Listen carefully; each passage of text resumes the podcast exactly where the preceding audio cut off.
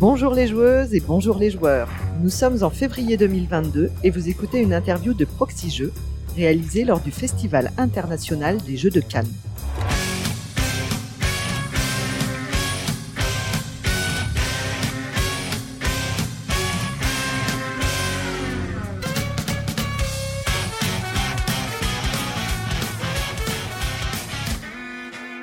Je suis Lana et je suis accompagnée de Fendoel. Bonjour Fendoel. Salut Lana. Et nous accueillons Mathieu Despnous, le gérant de Cocktail Games. Nous commençons traditionnellement nos interviews par un petit fil rouge pour Très mieux bien. connaître nos invités. Si tu veux bien te prêter au jeu avec nous, Avec plaisir. c'est parti. Le jeu pour toi, c'est plutôt jeu marrant ou jeu allemand Euh, jeu marrant. Avec une pizza ananas ou pizza anchois? Euh, en choix, j'aime bien. Meeple ou figurine? Ni l'un ni l'autre. Prise de risque ou sécurité? À prise de risque, j'a- j'adore ça. Asmodée ou Hachette? Asmodée. Spiel ou as d'or As d'or. On tente depuis, euh, depuis bien longtemps, en fait. hein. On en reparlera. Ça sera pour l'année prochaine. Et Tikal ou Catan Tikal ou Catan Tical. Merci. Donc tu es le gérant de, de Cocktail Game, c'est c'est aussi toi qui l'a qui l'a fondé. Je pense qu'on avait fait une, une interview assez longue. Est-ce Oui, que c'est vrai. reparler de ça? Euh, donc, euh, Cocktail Games, j'ai fondé ça en 97. À l'origine, c'était une société qui faisait de l'animation de séminaires d'entreprise autour de grands jeux en bois. Euh, en 2001, on s'est lancé dans l'édition avec un jeu qui s'appelle Contrario. En 2003, on a développé une collection de jeux de poche avec euh, 10 premiers titres et un qui sortait tous les mois. Et puis après, de fil en aiguille, la société a grossi et aujourd'hui, on est sur une gamme de 40 jeux à peu près, 40 jeux actifs et on sort 4 à 5 jeux par an. On essaie de faire euh, moins mais mieux. Voilà. Euh, On peut peut-être euh, parler de, de l'as d'or euh, de cette année? Oui, alors l'As d'or de cette année, donc on a c'est un petit jeu japonais qui s'appelle Happy City, qui est fait par euh, deux auteurs, euh, Toshiki et Hirosato, Sato, donc un papa qui est un ingénieur en fait et sa fille qui a 12 ans. Euh, c'est un jeu qu'on a découvert euh, au Japon par l'intermédiaire de Iso Bretnik, Yannick. euh, qui est animateur de, de, dans les Proxy. chroniques. Ouais. Exactement. Euh, et euh, qui nous avait euh, identifié ce jeu-là. Euh, on l'a trouvé, on a eu un vrai coup de cœur de l'équipe. Yannick connaissait l'auteur euh, en amont du Game Market à Tokyo. Mhm. Et donc, on a pu en fait euh, signer le jeu le premier jour du Game Market, c'est-à-dire en fait coiffer toute la concurrence possible, parce qu'il y a un peu de concurrence. Il y a pas mal de gens qui ont en fait des euh, des personnes qui vont euh, sourcer pour eux. Et euh, parce qu'on a le meilleur sourceur du marché, on a pu avoir en fait, on a pu avoir ce jeu.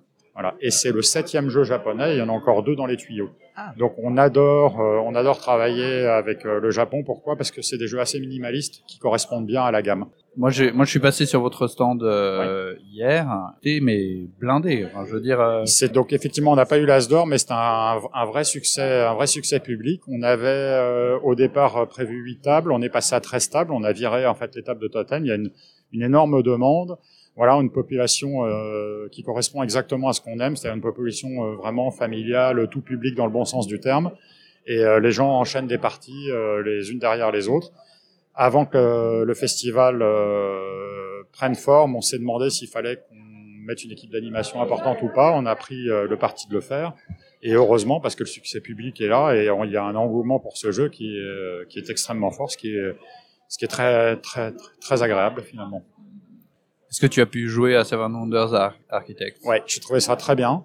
Euh, je connaissais pas Seven Wonders tout court, mais je pense que je suis plus client d'architecte. Je trouve ça superbement, euh, superbement édité. Ça me, ça me, ça me, ça, ça, ça correspond bien. C'est mon degré euh, maximal de difficulté en matière de jeu, et je trouve ça, enfin, c'est un prix, euh, c'est un prix mérité. C'est un, le jury fait un choix facile, mais, euh, mais, mais, mais, mais, mais, mais logique.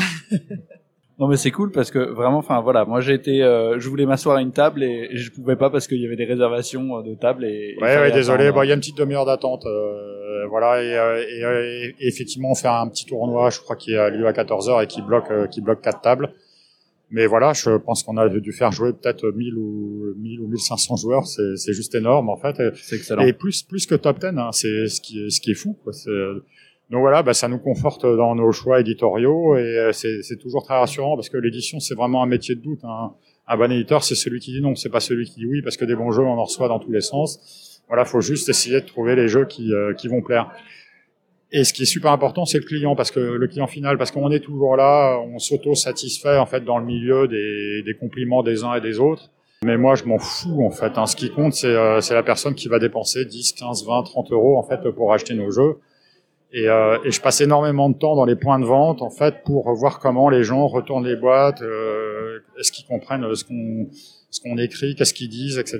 Et c'est extrêmement riche je trouve. Tu vas directement au consommateur final. Bah, c'est ça, mais euh, on a tendance à l'oublier. Euh, il, faut pas, euh, voilà, il faut être très modeste. Hein, le consommateur est, est aujourd'hui de plus en plus informé. Il est assez volage et légitimement, en fait. C'est-à-dire qu'une marque n'a pas d'importance. Ce qui compte, c'est le jeu. Et c'est, et pas une science exacte. Et c'est ça ce qui me plaît. Moi, si ça marchait tout le temps, ça me casserait les pieds. Je suis pas là que pour faire des succès.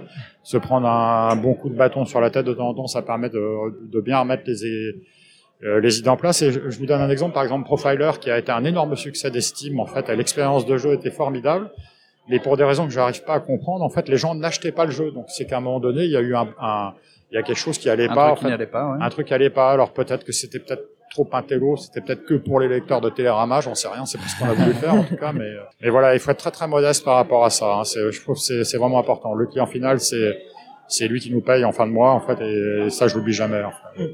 Alors, Cocktail Games, souvent nominé, pas encore euh, primé. Euh, il y a eu une super campagne sur Twitter de mèmes qui ont été à mourir de rire. Alors, mais qui les fait Mais c'est génial. Alors, euh, c'est Mike. Mike, c'est l'ancien fondateur de Pareil Ludique, voilà, qui a vraiment et qui est aussi enfin l'artisan derrière Top Ten sur l'écriture de Top Ten. Enfin, il est pas seul, mais il adore ce genre de choses et voilà, et je trouve ça juste excellent en fait. Donc, donc on a diffusé, ça nous rend sympathique, euh, j'ai l'impression. Complètement. C'est le cas, ouais, ouais, ça marche très bien, c'est très bien. Tu parlais de, de, Top 10 tout à l'heure. Vous avez sorti une version 18 euh, Est-ce que ça marche bien tout ça? Euh, Écoute, euh, euh l'idée c'était pourquoi est-ce qu'on a sorti cette version assez vite finalement? C'est que en matière de jeux de ce type, en fait, j'avais un peu peur qu'on se fasse copier le jeu en fait par des gens qui font aussi du jeu adulte, qui sont plus gros que nous dans ce secteur-là. Et l'idée, c'était de leur couper l'herbe sous le pied. Euh, c'est un jeu qu'on a beaucoup testé parce que c'est très facile sur un jeu comme ça. Et au départ, sans le vouloir, on pouvait être euh, un peu raciste, un peu homophobe, etc. Et donc toutes les propositions ont été testées les unes derrière les autres pour euh, voilà pour faire quelque chose de, d'un peu coquin et sympathique, mais sans tomber sur quelque chose qui serait quelque chose qu'on ne voudrait pas.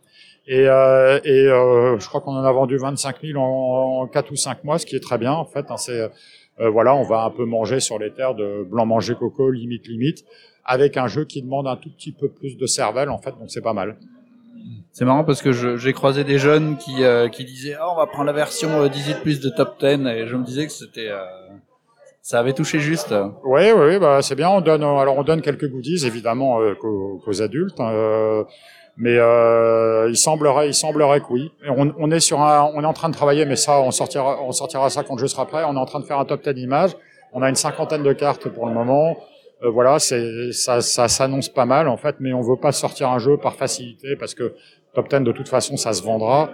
Mais il faut, il faut juste qu'on prenne le temps de bien le développer. Mais c'est, voilà, c'est aujourd'hui top 10, c'est euh, quasiment 25% de mon chiffre d'affaires, donc c'est devenu super important. Et ce qui est, euh, ce qui est formidable, c'est que c'est un jeu d'un premier auteur, quoi, le, qui ne connaissait rien, qui a débarqué là-dedans, qui est gentil comme tout. Et voilà, et de temps en temps, on a de la chance, on va sur un festival, on fait la bonne rencontre, euh, son jeu s'appelait gros comme ça, et puis, euh, et puis voilà, et en une semaine, on l'avait bloqué parce que je suis pas complètement idiot, je sais que si ça tombe dans les mains d'un concurrent, en fait, ça, bah, ça pourrait partir vite. Donc voilà. Ah ouais, vous l'avez bien poussé en plus, donc c'est. Un... Bah, on a essayé en tout cas. c'est un, c'est un chouette, un chouette choix. Merci je vois que tu es venu avec des, des boîtes. Est-ce que tu peux nous en parler? Oui, alors on a, euh, alors on a, on a trois sorties euh, entre guillemets d'ici la, d'ici la fin de l'année. La première c'est euh, Sushigo Party. Donc Sushigo Party, c'est la version boostée de Sushigo. Euh, où on va pouvoir constituer son deck, donc avec beaucoup plus de cartes. il y a 14 000 combinaisons euh, possibles. voilà, ça s'adresse en fait aux gens qui aiment Sushigo. En fait, c'est le Sushigo plus plus. Euh, sortie suivante, on a un jeu d'association d'idées qui s'appelle Modi Modi.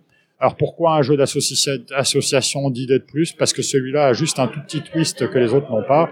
Donc l'idée de la chose, c'est de faire deviner en fait un mot en un nombre précis d'indices donnés en fait, mais exactement dans, dans le bon nombre. À la mode pyramide euh, À la mode pyramide, mais vraiment au pile au bon moment. Avec des malus, si tu, euh, par exemple, on dit, euh, tu dois deviner euh, sœur en deux mots. Bah, Ouais. si tu fais moins que deux mots, Bah tu- c'est ça, c'est-à-dire que si par exemple si je dis frère et si quelqu'un trouve sœur en fait en un indice, et ben en fait le il y aura un point pour la personne qui aura qui m'aura court-circuité. D'accord. Alors que si je dis parent en fait puis frère, je vais peut-être faire devenir sœur en, en deux indices. Voilà le principe en fait. Alors, moi, Ah. moi j'ai la boîte devant les yeux et euh, honnêtement, c'est excellent. Il y a un... Alors c'est notre c'est notre graphiste Laura qui a accepté enfin de signer un jeu parce que je me souviens d'une d'une chronique de Proxy Jeux, on les gens de Proxy Jeux disaient légitimement mais qui a fait euh, ces graphismes? Parce que c'est peut-être du graphisme cocktailé. J'ai et j'ai dit à Laura ça serait chouette que que tu puisses signer un jeu c'est quelqu'un de très discret et euh, et voilà, et elle a fait un, ma- elle aime bien un peu tout ce qui est kawaii, etc. Elle a fait un magnifique euh, travail d'édition, voilà. Et la boîte est un des éléments du jeu parce qu'on va se passer la boîte, euh, voilà, pour euh, faire, euh, pour retourner sa carte, Ouais, etc. la, la- la boîte fait partie du jeu. C'est-à-dire boîte fait partie c'est- du C'est jeu, une boîte ouais. qui s'ouvre Ouais. sur le sur le côté avec un côté aimanté. Elle est violette, dorée et noire, hein, ce qui est euh, des couleurs superbes. Et ensuite, euh, bah, dedans, en fait, tout simplement, on ouvre et on a euh, d'un côté le d'un côté directement en fait les, la les cartes sont en place et on a juste à, à soulever deux trois cartes et ça y est on, on peut jouer quoi c'est c'est Voilà. assez impressionnant voilà, mais c'est euh, non, non, on pensait au départ faire ça dans une boîte métal, mais ce format de boîte euh, qui était euh, voulu par les auteurs, finalement, ils ont bien fait d'insister et on l'a repris. Voilà. ouais c'est les auteurs qui euh, avaient déjà cette Ouais, euh, ils cette avaient déjà. Alors, les auteurs, alors c'est Laurent Emprunt, euh, donc l'idée initiale c'est Laurent Emprunt, et Rémi et Nathalie Saunier, qui sont également les auteurs de Tweet et avec qui c'est un plaisir de retravailler parce que c'est des gens euh, d'une grande humanité euh, et un jeu c'est aussi un auteur, un auteur derrière. Pour nous, ça a de l'importance. Si l'auteur est un peu couillon, on n'a pas trop envie de faire avec lui. En fait. Et, et, et c'est c'est marrant parce que ce genre de jeu, trouver un thème, je trouve, c'est toujours euh, c'est toujours compliqué. Et là, euh, pourquoi pas un thème avec des. Bah des- voilà, c'est ça. C'est on, on se lance des petits sorts, des choses comme ça, Ouais, maudit maudit. En fait, hein, euh, c'est on a un peu tourné autour du pot et finalement ça l'a fait assez. Et puis ça c'est dédramatisé euh, par le par les illustrations un peu kawaii. Mm. Voilà. Non, c'est très très chouette. hein, Ah, je merci. Beau travail d'édition. Ouais. Euh, Est-ce que tu peux nous parler de la troisième euh, Oui, alors Super. Mega Lucky Box. Alors Super Mega Lucky Box, c'est l'auteur de Sushigo, Sushigo Party, qui s'appelle Phil Walker Harding et qui nous a fait un petit jeu de loto euh, tout sympathique et très simple. Donc Gamewright, mon partenaire américain, m'avait envoyé ça au courant de l'été, puis j'avais un peu mis le jeu de côté. Et il m'a dit, euh, il y avait quasiment tous les éditeurs français en fait qu'il avait vu et qui étaient, euh, qui voulaient prendre ce jeu. Et donc euh, du coup, on y a joué, on a trouvé ça vachement bien. On a fait le salon de Vichy où on a un peu validé nos premières impressions par euh, quelques avis boutiques parce que c'est Mhm. important quand même. Et, euh, et voilà. Et donc c'est vraiment un petit un petit jeu de loto tout simple avec un petit twist euh, extrêmement sympathique euh, et qui est assez addictif. Et on est on est assez optimiste sur ce jeu. On pense que ça va être la très grosse sortie Cocktail Games de, de l'année prochaine et et je, je fiche mon billet que ça sera la nomination en fait la nomination Asdor de l'année prochaine. En fait, hein. C'est, voilà, je, je dis ça sans certitude aucune, mais mais quand même avec une certaine euh, une certaine force de conviction. En tout cas, c'est ce que tu espères. C'est ce que j'espère. Donc Voilà. c'est un petit euh, un petit flip and write, c'est ça? On va on va retourner des, des cartes avec des nombres Alors, et on a euh, devant soi des Alors je vais cartes. expliquer. En fait, Ouais, on a chacun en fait des grilles. Euh, sur des grilles, il y a du des numéros qui sont qui sont de 1 à 9. Comme au loto. Ouais, comme au loto, et on va avoir, on reçoit cinq grilles au départ, et on va en choisir trois. Euh, et ensuite, on a des cartes numérotées de 1 à 9, présentes deux fois. Euh, on va en prendre la moitié. On va faire un tirage. On va tirer le 1, et tous les gens vont cocher euh, le, le 1 qu'ils ont sur leur...